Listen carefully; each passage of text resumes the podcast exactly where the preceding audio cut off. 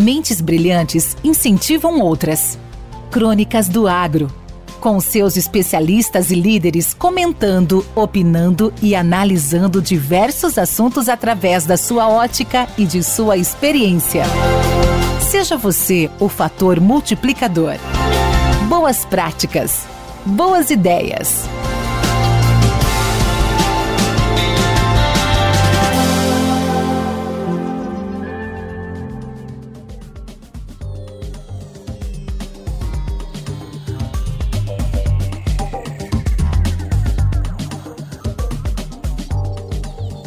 Caríssimos e caríssimas, há muito tempo convivemos com um crescimento inconstante no Brasil. Em um determinado momento, crescemos fortemente, em outro, retroagimos. Mas, quando analisamos dados, as últimas décadas têm nos apresentado um crescimento pífio. O que me preocupa é que, mesmo com um cenário de crescimento pífio, a nossa qualidade de mão de obra não evolui. A produtividade do trabalhador brasileiro não melhora o serviço de pós-vendas em alguns setores é decepcionante, para dizer o mínimo. Hoje se tem oferta de mão de obra restrita. Agora, a qualidade é muito frágil.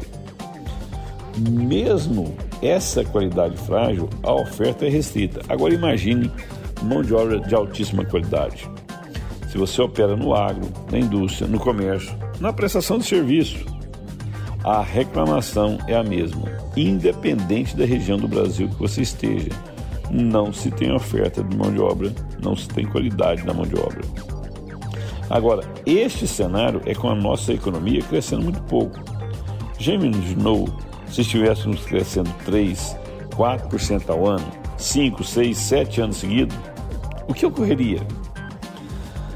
Em verdade, precisamos transformar profundamente o nosso setor educacional, as nossas formações profissionais, construir uma cultura de comprometimento com o talento. O Senai, o Senar, o SESC têm realizado os cursos de formação de mão de obra, mas nós precisamos é transformar a mente desses trabalhadores. Sigo extremamente preocupado com o futuro de nossas crianças. Não se tem evolução se você não melhora a qualidade do serviço da mão de obra de uma nação. Não podemos ter compromisso com a baixa produtividade. Não podemos ter compromisso com a mediocridade.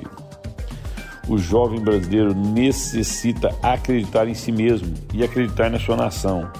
Ele precisa ter sonhos, senão ele não cresce, consequentemente, a sua nação também não cresce.